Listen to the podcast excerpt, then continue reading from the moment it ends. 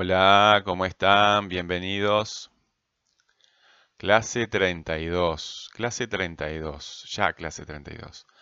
Proyecto y producción de texto. Proyecto, pro.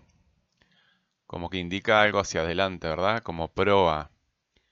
Como profesional, pro, pro. Y proyecto, producción de texto, plan de acción. Plan de acción, plano, planificar, planificación, hacer un plan, plan de acción, de cosas que tenemos que hacer.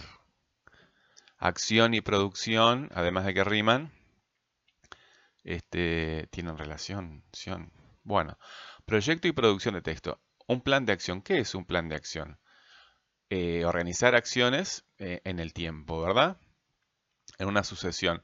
Parecido a las técnicas, pero la técnica es algo que vamos aprendiendo y, mejorando em, en función de la experiencia. Y el plan de acción es más puntual, ¿verdad? Es más puntual. Un, plan es algo para ejecutar y una técnica es algo para utilizar y desarrollar. Eh, pero claro, este, hay una relación interesante entre las técnicas y los planes. Bueno, ya tenemos un tema, eh, Diego Forlán, y tenemos una serie de preguntas por los datos.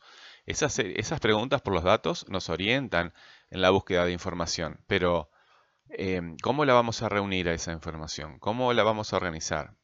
¿Cómo la vas a seleccionar? ¿Y, cómo la vas a presentar en el texto que vas a producir? Bueno, debes entender que las tareas no son para hacerlas, cumplir y ya está. ¿Verdad? Eh, esto lleva, además de la acción, porque estamos hablando de hacer, ¿verdad? Eh, además de eso, de la acción, esto lleva tiempo para procesar la experiencia. Porque de la experiencia es donde nace la técnica. Así que no alcanza con buscar en internet o preguntarle a un experto. Para comprender algo, eso que tú quieres aprender, debe madurar en ti durante un tiempo más o menos largo, durante el que deberás vivir experiencias diferentes, ¿verdad? Diversas entre sí que te hagan ir madurando de forma cada vez más completa cualquiera sea el asunto que quieras aprender, porque se va incorporando a ti como parte de tu experiencia. Y para que el aprendizaje sea real, tiene que, lo que tú estás aprendiendo tiene que demostrarse como poderoso, que te sirve para resolver problemas. Esto es válido, lo que estamos aprendiendo aquí es válido para todo. Aprender un deporte, para tocar un instrumento, bueno, y lo nuestro, ¿verdad? Escribir un texto, para cualquier cosa que se te ocurra. Investigar la figura de Diego Forlán no es diferente, no es diferente a ninguna otra cosa. Cuando queremos realizar una tarea de forma efectiva y organizada, tenemos que tener un plan, ¿verdad? Un plan de acción de las cosas que vamos a hacer.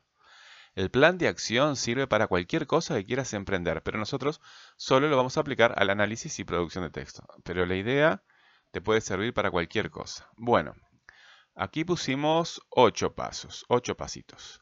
El primero, enfrentar la situación, ¿verdad? Que para nosotros es determinar el tema del texto que vamos a, escribir. Dos, plantearnos preguntas. Construir las preguntas. ¿Quién es Diego Forlán? Bla, bla. Las preguntas que, que vimos en la inversión de, la, inmersión de, las funciones conceptuales, ¿verdad? Eh, ¿Cuál es el tema? ¿Cuál es la información que manejar? Etcétera. Eh, revisa las clases anteriores si te, olvidaste porque está ahí. Bien, tres. Reunir información.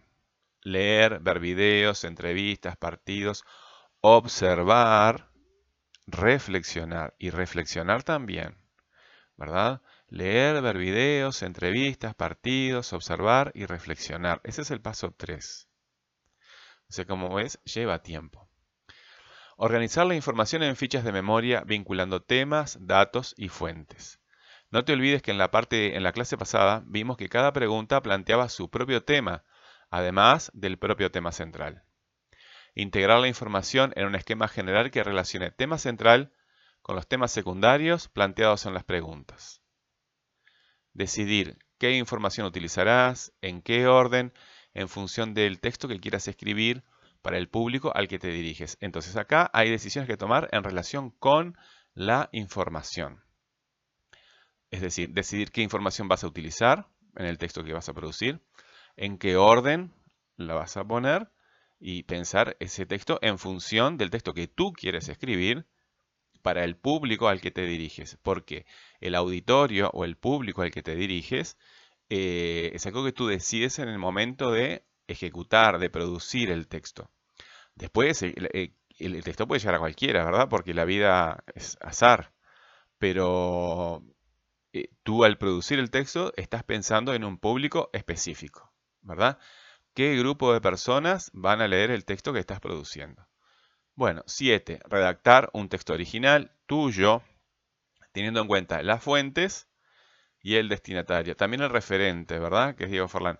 Pero como estás tomando información de una fuente, teniendo en cuenta las fuentes y el público al que te diriges. Y después, escribir y reescribir. Ese es el paso 7.